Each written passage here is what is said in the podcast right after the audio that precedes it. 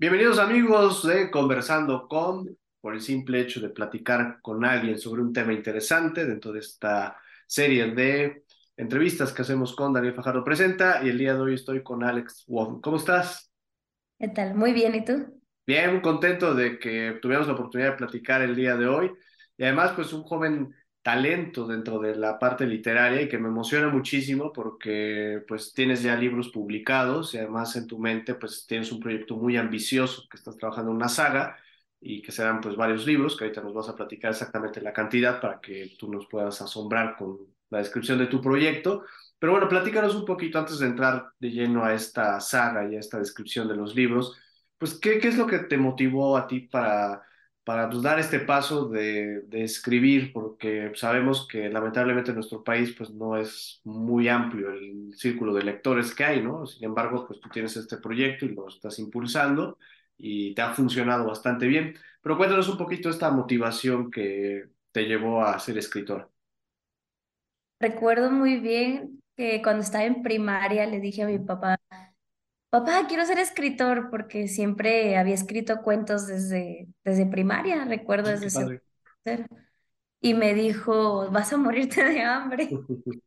Y recuerdo que me enojé mucho, pero ya después cuando creces y te toca escoger una carrera, dices, bueno, tal vez, tal vez es un, es un camino un poco más largo el, el, el sueño como tal, pero siempre he escrito desde que estaba chiquita, escribía pues cuentos cortos, eh, pensamientos breves, siempre he escrito cartas, normalmente en amistades cartas, siempre mi medio de expresión ha sido por escrito, así que hay personas que se desempeñan en el deporte, se desahogan cocinando o haciendo manualidades, la música, eh, no sé, videos, todo eso, creo que la escritura es, pues es algo que siempre ha sido parte de mí, me hace muy feliz la escritura y la lectura. Y esta aventura empezó pues desde chica, pero el parteaguas de escribir ya de manera formal, ya algo con un poco más de estructura, más de cuerpo, fue en una convocatoria de la escritura del Quijote, de leer con el Quijote o algo así, que no, no sé si fue a nivel nacional, pero en mi secundaria se participó. Y mientras todos escribían un cuento corto como de 10, 15 páginas, yo escribí una mini novela de 60. Órale. De ahí me di cuenta que lo mío era lo complejo. Y a los 15 años nació la idea de esta saga y desde entonces la he ido desarrollando. Así que ha sido como un gusto. Oye, ¿y qué estudiaste al final, al final de cuentas? Soy ingeniero industrial. ingeniero industrial. ¿Y ejerces? Sí, ejerzo. Ah, bueno, está padre. O sea, estás trabajando y además no, no, no tiraste tu sueño, ¿no? O sea, lo, lo continuaste a, la par. Y estoy seguro que en muy poco tiempo a lo mejor dejarás de ejercer esa profesión para dedicarte 100% a la escritura, que es... Pues, Esperemos que sí. Sí, que es un buen plan, digo, a final de cuentas, eh, lamentablemente en nuestro país, aunque también hay que ser sinceros, pues la literatura tiene un mercado internacional, entonces tus historias no solamente van a ser leídas en México, o sea, puedes leerse en Estados Unidos, puede haber traducciones a otros países, y eso es la enorme oportunidad que tenemos en este, en este mercado de la literatura. De hecho, este libro, el primero, ya está siendo traducido al inglés, mm. sale en febrero. Lo está traduciendo licenciado, licenciado en lengua inglesa.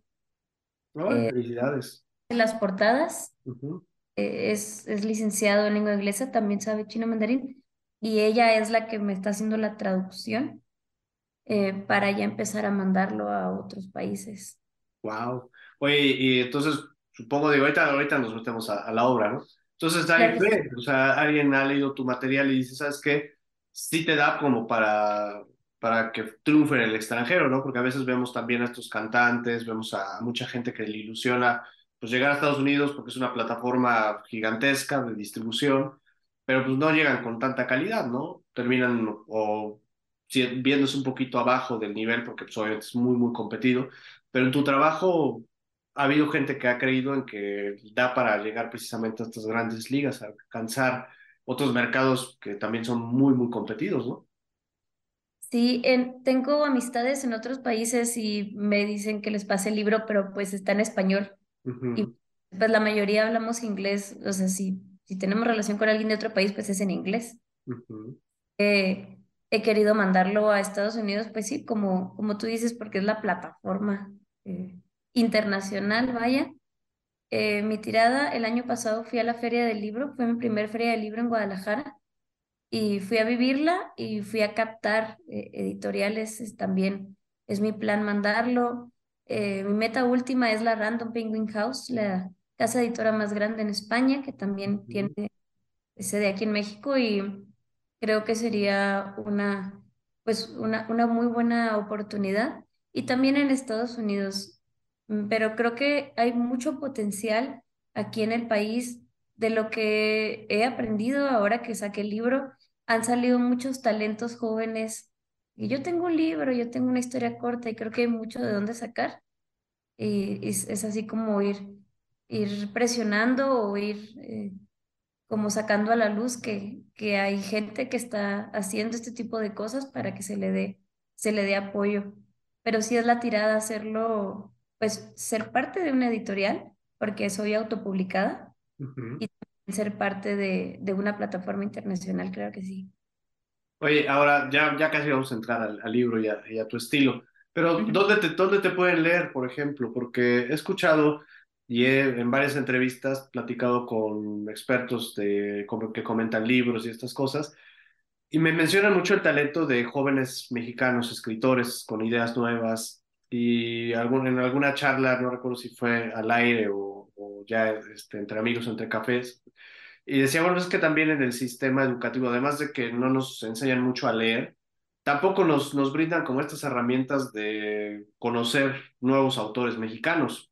O sea, si de por sí en la literatura, cuando la vemos en la, en la escuela, en la primaria, en la secundaria, en la prepa, el porcentaje de autores mexicanos es así chiquitito contra los extranjeros, porque solamente cuando sí. literatura lees mucho extranjero y muy, muy poquito mexicano, y podría decir que a lo mejor, pues muy aventurados hasta a lo mejor literatura de los 60, por ahí llegamos, ¿no? Y ya de ahí en adelante, pues pareciera que no existen escritores mexicanos. ¿Cómo, ¿Dónde te puede leer? O sea, ¿dónde puedes encontrar un mercado de, de personas que descubran tu, tu, material y el de obviamente muchísimos escritores que están ahí, ¿no? Como, como tú dices, pues hay, hay nuevas obras, hay nueva, nueva literatura. ¿Dónde te pueden leer? Lo que hacemos eh, los, los autores amateur uh -huh. es integrarnos al mundo de Amazon en donde está mi libro, está en Kindle. Uh -huh. eh, este, este primero sí está en Kindle. Hace poco tuve un atentado de plagio y ah. Un, un Twitter de lee el libro de Alex F. Wong gratuito y me asusté mucho y dije, no puede ser que me plagiaron, todavía ni siquiera arranco y ya me, me copiaron. Claro que los libros se mueven fácilmente, uh -huh. por eso no es un segundo. Tengo entendido que en México no se puede imprimir a pasta blanda en Amazon, solamente en Estados Unidos. Así que mi libro está solamente disponible en Kindle. Para hacerle una distribución más amplia, estoy tratando de ser captada por alguna editorial, principalmente por Umbriel, que es literatura joven, aunque mi libro es literatura más adulta que joven. No es una literatura para adolescentes, sino una literatura como de universitarios en adelante. Un adolescente la puede entender y la puede disfrutar, sin embargo es un poco más compleja. Pero sí, Amazon es la plataforma por la cual estoy eh, publicitándome y los pues los libros los, los envío. Normalmente vienen o cuando van de paso o, ¿sabes qué? Dame un libro, voy a ir a Monterrey y se lo voy a dar a unos amigos. De boca en boca se ha ido que alguien me ve en Instagram y sabe que tengo un amigo en común y es un pedido. Y pues tengo el tiraje en mi casa, yo pido los tirajes aquí. Entonces, pues cuando hago presentaciones, tengo una presentación este jueves uh -huh. y en presentaciones hay venta y firma pero casi toda la distribución ha sido local y, y por Amazon México. Uy, qué maravilla, yo, yo estoy seguro que te va a ir súper bien porque pues, alguien que está como tan dedicado a su proyecto de vida y, y le está echando ganas, pues lo, lo va a lograr, pues a tarde o temprano, ¿no? Hay mucha Muchas gente gracias. que mejor hace lo mínimo y espera grandes resultados y bueno, pues tú movidísima y yo creo que te, te va a ir muy bien.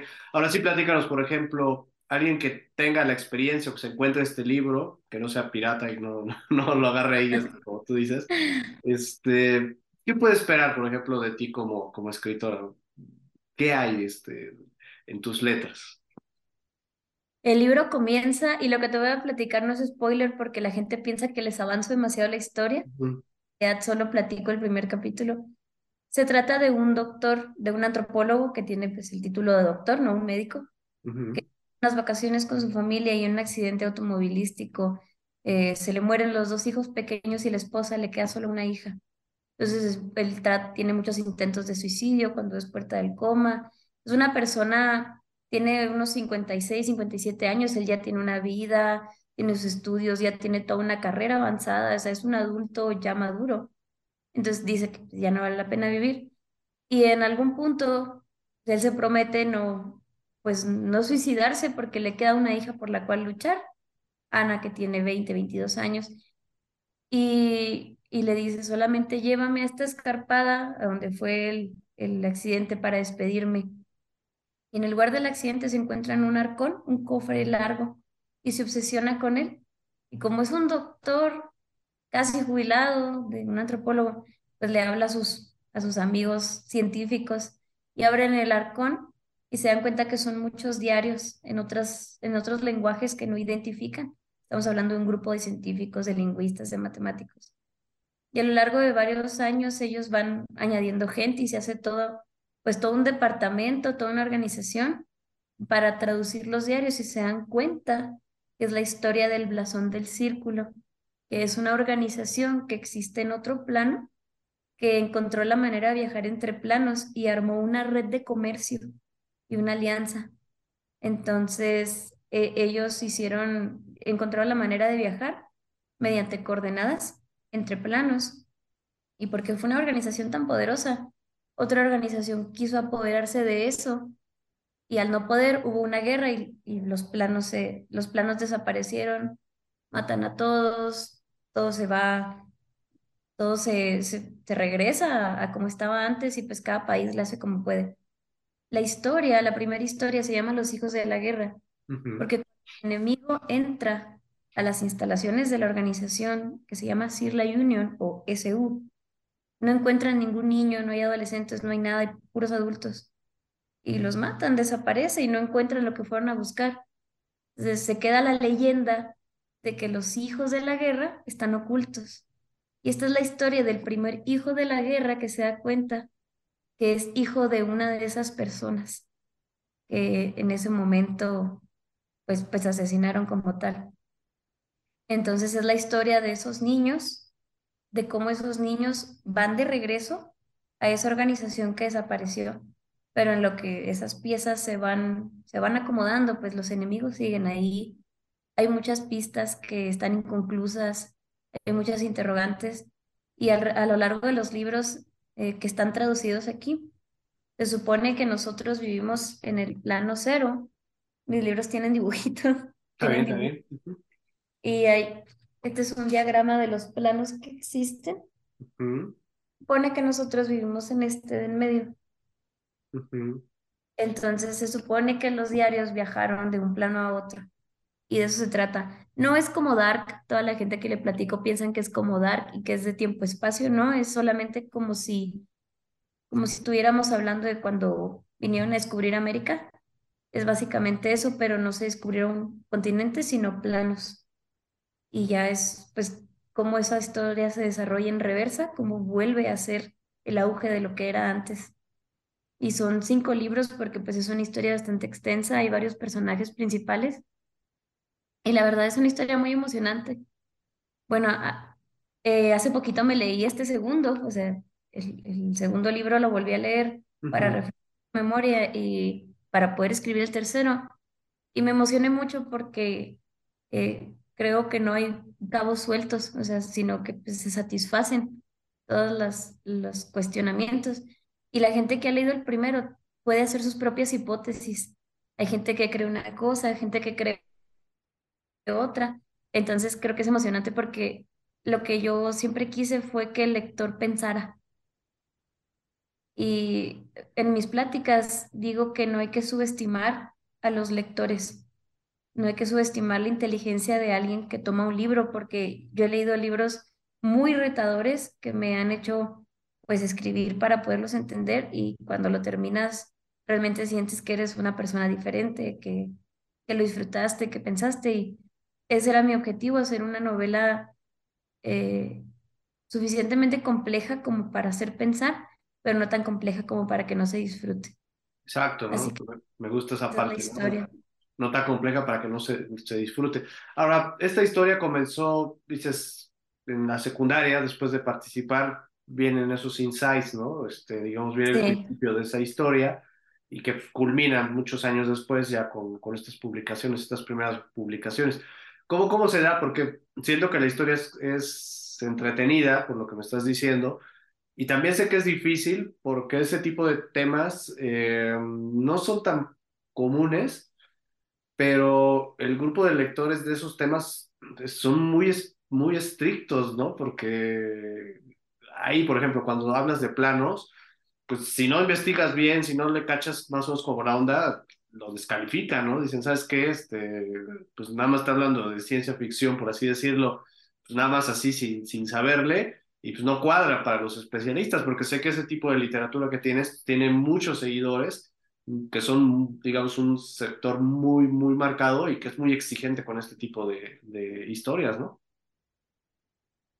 Cuando me puse a pensar en eso, porque estudio mucho para poderlo, para poderlo escribir, hay una, en mi, en mi historia hay especies, se llaman segmentaciones, y hay una segmentación de, de humanoides que se transforma en animales tiene categorías. Tuve que estudiar mucho de los animales y cómo se llaman y cómo están categorizados para poderlo escribir. Pero a lo largo del tiempo eh, y que he ido madurando, porque la historia la había tirado cuatro veces. Terminó secundaria, la tiré. Terminé la preparatoria, lo leí y dije, qué asco, ¿qué es esto? Lo tiré. Me fui de niñera a Estados Unidos un año, cuando tenía 19 años, escribí allá. Cuando volví lo tiré.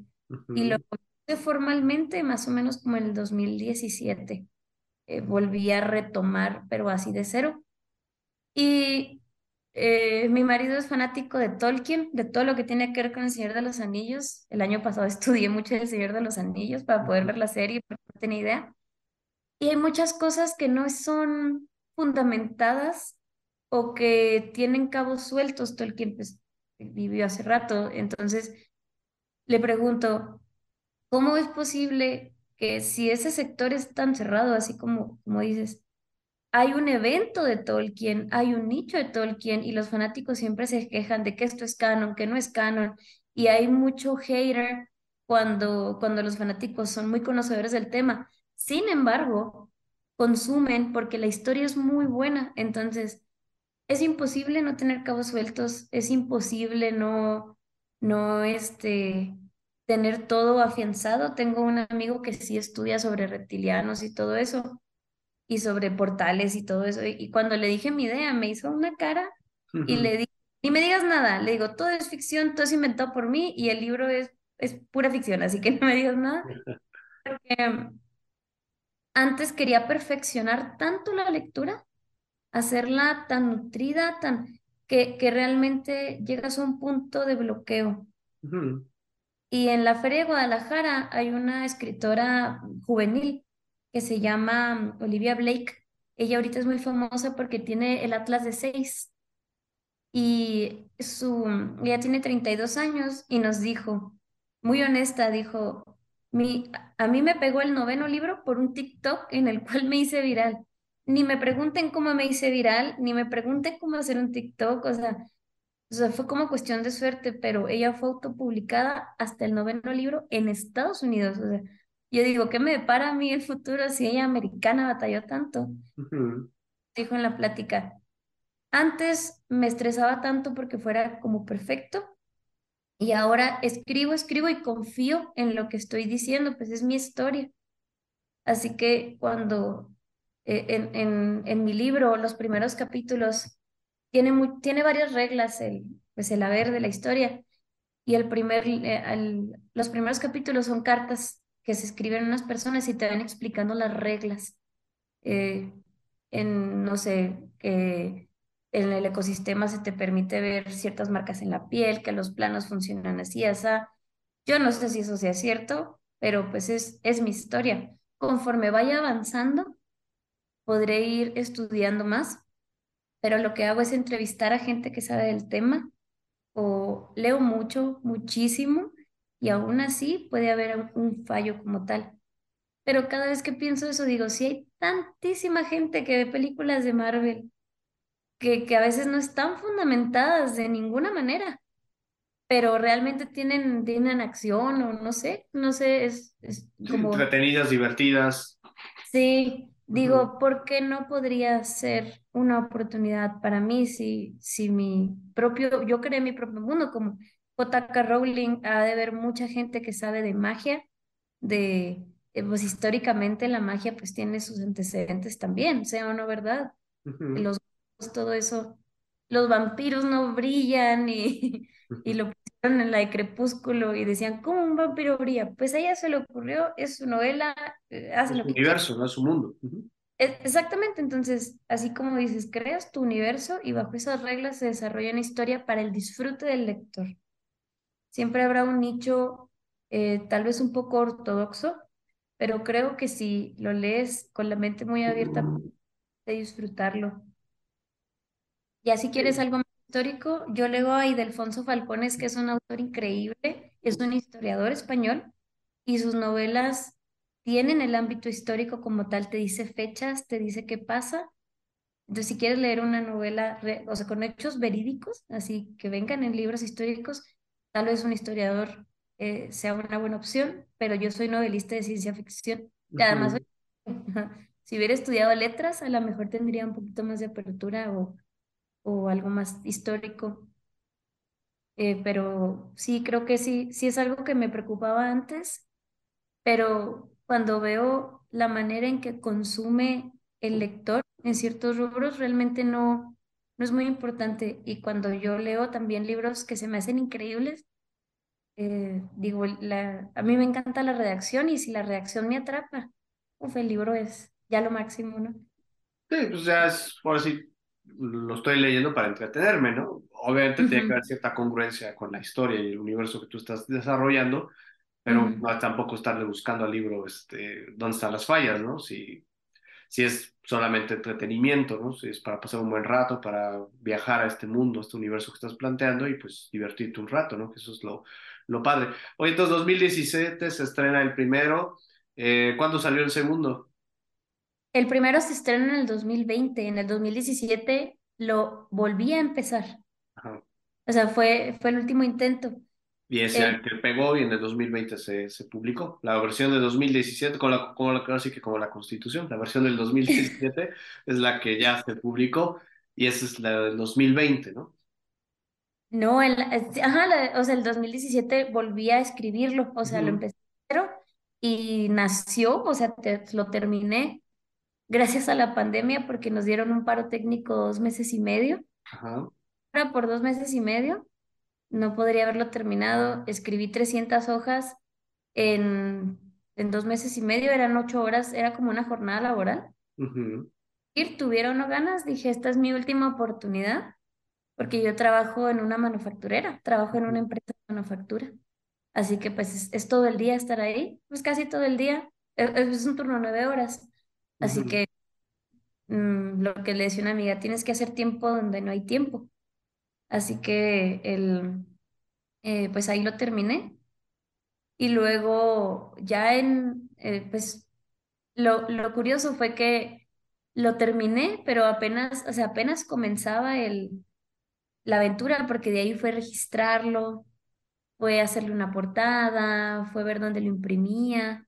Aquí en Chihuahua nomás había una sola, un solo lugar donde se podía imprimir. ujú, Entonces ya después era buscar en Guadalajara, todo eso.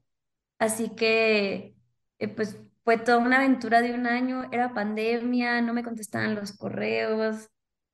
Entonces sí, en el 2020 al fin nació, así ya definitivo. Este, y en el 2021 fue la primera presentación, ya impresa, ya, ya oficial, vaya. ujú. Y en el Oye, 2021 salió el otro. ¿en cuál, en qué fecha, varón? El siguiente año, ah, es que este libro era uno solo, pero era larguísimo. Y iba a ser un, o sea, el prim- iban a ser tres libros, pero me dijo un editor, es demasiado grueso para alguien que está empezando. Entonces iba a ser un libro de casi mil páginas, ya en bolsillo. Y me dijo, divídelo en, divídelo en dos. Entonces fue, eh, este poner uno, el, el 2022. No, en el 2020. Ajá. 2021 la presentación. Y en el 2022 salió el otro. El segundo. Fueron, ajá, ese libro se dividió en dos libros. A veces con las películas que ponen parte 1 y parte 2, ¿no? Ajá, es como parte 1 y parte 2. En realidad, pues sí se pueden dividir en dos libros, solamente que no quería que fueran tantos libros de la saga, quería que fueran tres, pero iban a ser tres libros muy grandes. Entonces ya mejor se dividieron en cinco o seis. Seis partes, Sí, está bien. Oye, y ahora eh, una, una pequeña indiscreción. Eh, ¿Tú sabes ya en qué va a acabar la historia? Eh, sí, la historia está completa desde hace o sea, tú, en tu mente ya está, este, solamente digo, falta escribir, novelizar toda la, pero ya, digamos, ya tienes visualizado todo el camino, ya solamente falta pues, escribirlo, ¿no?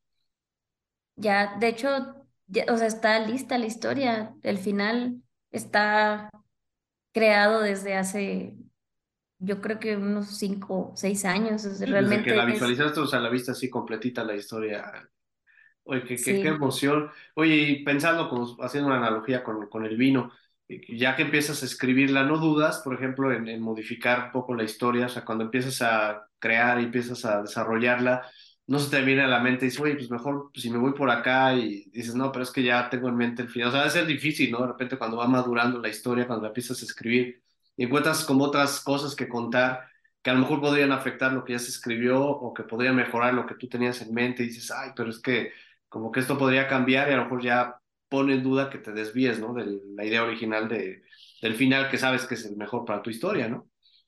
Sí, completamente. De hecho, hoy me pasó. Ahorita en la entrevista. Ahorita me acaba de pasar. Ahorita estaba escribiendo el segundo capítulo del tercero y le digo a mi marido que conté mal y puse un número mal en el libro anterior y eso ya cambia la historia, entonces tuve que sacrificar dos personajes, o sea, ya no salen en la historia, ah. porque yo declaré que eran ciertos personajes para una cosa, y ahorita que conté dije, me faltan estos dos, entonces pues esos personajes ya no van a salir en la historia. Mm. Mm. tienes que tener mucho cuidado con eso. También a veces hago personajes que pienso que van a ser principales y luego la historia se enfoca en un secundario que es muchísimo más interesante. Como me vas madurando, también leo mis anotaciones de secundaria y son completamente diferentes a, a, pues, a alguien ya pues maduro, ya. Yo tengo 28 años, ya casi 29, pues claro que alguien de 15 es, es muy diferente pues las experiencias. Y también cuando lees un libro que te cambia la vida o conoces a una persona muy interesante, dices, wow, o sea, mi vida ya no es igual después de este parteaguas. Pero si a veces escribes algo y dices, ay, debería haber sido así, o qué tal si hago esto. Toda, toda la vida en la novela se llamó Crisis y Rebelión, desde que está en secundaria. Cuando empecé a escribir, ya pues el cuarto intento, dije, no me gusta. Y un mes antes de, de publicarlo, digo, pues, ¿por qué no le pongo como el nombre de la organización, el blasón del círculo? Fue como cuando cogí la carrera, me decidí dos meses de salir de la preparatoria que estudiar. Yo quería estudiar psicología, pero acá no hay tanto campo laboral para psicología, entonces me fui por la industria. Pero e, es, lo mismo, o sea, son decisiones de la nada, o, eh, hasta una canción, una conversación, dices, esto va a ser. Y es, es muy bonito porque a veces estoy así, le digo a mi marido, acabo de conocer a un personaje nuevo. Y realmente no es como que los forces y digas, tiene que ser así, no, realmente se materializan y se presentan. Y tú nomás los escribes, pero tienen personalidad ya fija. No sé cómo explicarlo. O sea, la personaje principal, Samantha, ha sido así desde secundaria y ya no ha cambiado. Cambia a lo largo de la novela por la madurez, pero e, ese personaje no ha cambiado su forma. Y hay personajes que sí han cambiado a lo largo del tiempo. Y hay otros que vas escribiendo y te van saliendo las palabras y dices, ah, bueno, personajes secundarios y ya los, los describes y se van presentando conforme pues vas desarrollando la historia. Es una, em, es un pasatiempo que me da plenitud total. No sé si, si tú tengas o si quien ve esta entrevista tenga algo que le dé una plenitud, que diga, este es mi, pues ahora la palabra de moda, Ikigai, ¿verdad? El, el centro. O esto es realmente lo que me gusta y para lo que realmente nací. Eh, y a veces no nos damos cuenta que el tiempo es finito y decimos, pues la vida es una. Ahora que comentábamos lo de, por ejemplo, sí, sí sé que me enfrento a un nicho de mercado que sea porque sea canon y todo eso, pero digo, si yo muriera en un año, me arrepentiría mucho de no haber escrito solo por ese tipo de cosas.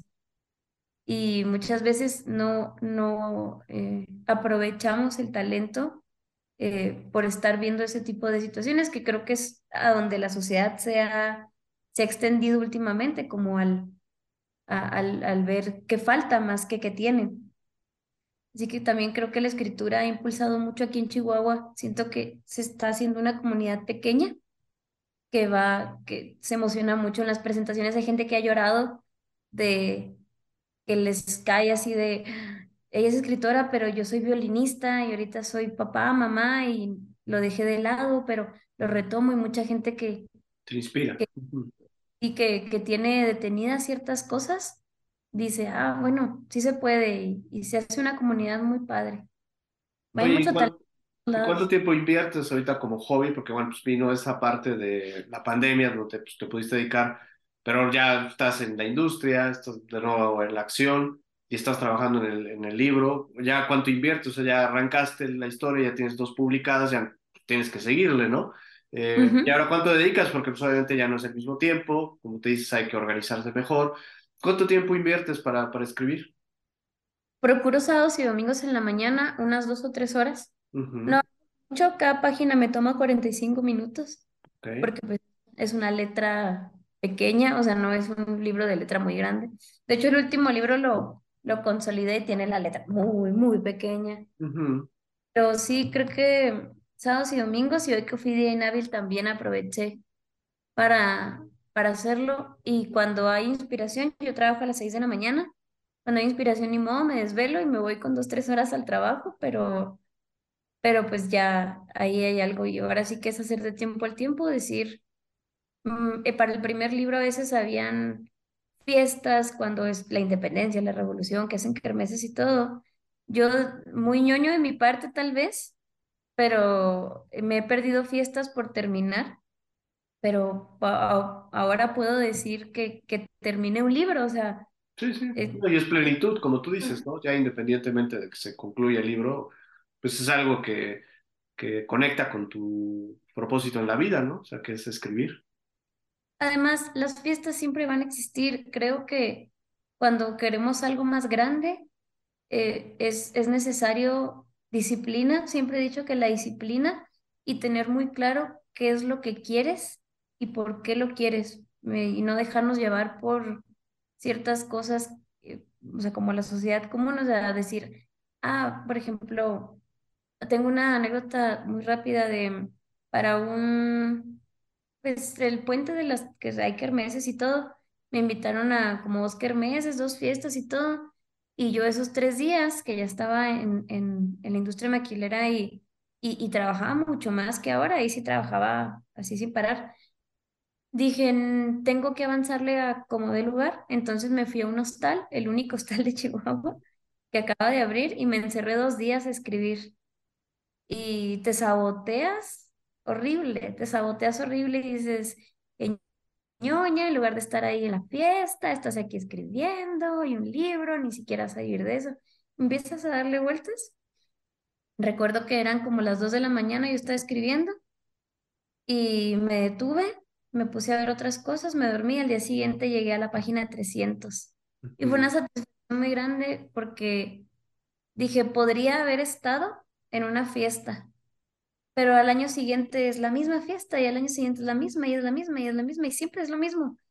Entonces, creo que es realmente elegir eh, si lo quieres, o sea, si, si de verdad queremos algo, trabajar por ello porque ha sido muy difícil publicar, encontrar el contacto. Acá en el norte no hay casi nada, casi nada de verdad. tengo familia viviendo en Guadalajara y Guadalajara tiene muchas opciones, eh, la Ciudad de México, eh, pero en Chihuahua todavía no y, y creo que también es parte del proyecto traer aquí eh, algo que pueda ayudar a la gente que, que tenga talento, porque hay muchísima gente que tiene mucho talento, de verdad, pero pues es, es un, es un área industrial, por eso estudié industrial por, por capital. De hecho, también estudié industrial para poder tener, para capitalizarme más rápidamente y poder pagarme la, las impresiones. Era mi meta última. ¿Cuántos libros imprimiste? El primer tiraje consta de 300 libros y el segundo nomás de 50. Mm, pero, pues, está padre porque pues, trae su portada, está padre. Y además está digital, ¿no? Entonces, este, Sí, también está digital. digital, o sea, está, está bien. Está, está padrísima esa idea. Oye, pues estuvo padrísimo platicar contigo. Vamos a dar tus datos para que la gente que ahorita te está escuchando eh, y viendo también cuando lo vea por internet o lo escuche en Spotify, eh, pues pueda contactarte, pueda comprar el libro, pueda descargarlo, obviamente, o sea, en Kindle leerlo, no, no bajarlo, sino leerlo ahí, eh, pues pueda saber un poquito más de ti. Y además, pues adelantando que cuando termines el siguiente libro, pues podamos platicar, obviamente, y sigamos contando la historia y nos sigas contando qué tanto evolucionaste tú, qué tanto evolucionaron los personajes, porque bueno, de platicar podemos todavía echarnos un buen ratote de tiempo, pero tampoco te lo quiero quitar porque sé que podrías estar escribiendo, entonces, bueno, vas al escribir en vez de estar aquí platicando conmigo, pero cuéntanos cuáles son tus redes, dónde pueden encontrar la- las personas el libro, platícanos. Eh, tengo Instagram, es alexfwong, alexf.wong. ese. Estoy en Amazon como el blasón del círculo. Mis redes son, sí, son alexf.wong, así. Ujú, Am, ahí pueden encontrar, tengo TikTok también. No, no me encanta TikTok, pero creo que es el medio de difusión más grande de la actualidad, así que me pueden encontrar ahí subiendo videos de las presentaciones, de cómo leer el libro, de qué trata y cómo le hice para hacer auto, autopublicación. ujú. Eh, y todo lo que, todo lo que voy logrando, ahí doy los tips para que, pues si alguien está trabajando en algo similar, que, que no batalle como yo y que realmente pueda llegar a la luz, porque nos hace mucha falta esto en México. Así que, eh, pues esas son mis redes por lo pronto, en Amazon, en Instagram y en TikTok. Oye, pues perfecto. Muchas gracias, Alex, por haber platicado con nosotros, por contarnos un poquito de estas motivaciones que hay detrás. Y bueno, hoy tenemos varias pláticas pendientes, son seis tomos los que van a salir, van dos, nos faltarían todavía cuatro entrevistas para estar platicando. Y va a ser bien interesante cuando lleguemos a la sexta, cuando termines ya la última y estemos platicando y mejor vea- veamos en retrospectiva la primera que tuvimos y después la sexta con la última. Y lo que seguirá después, ¿no? O sea, porque seguramente en el camino ya ha de haber borradores de otras historias, que es bueno, pues ahorita los dejo ahí porque no me distraigo, pero pues, seguramente pues, es el comienzo de una gran carrera que me encantará estarte acompañando, platicando y hablando de tus proyectos. Igualmente, igualmente con las entrevistas, todo el éxito. Muchísimas gracias por el espacio. Estaba muy No, y, y está muy padrísimo el programa. ay, muchas gracias. Y pues me va a encantar también estar ahí pendiente de todo lo que vayas desarrollando. Y también muchas gracias a todos ustedes que le dieron clic y nos vemos y nos escuchamos en la siguiente edición. Cuídense y hasta pronto. Hasta luego, gracias.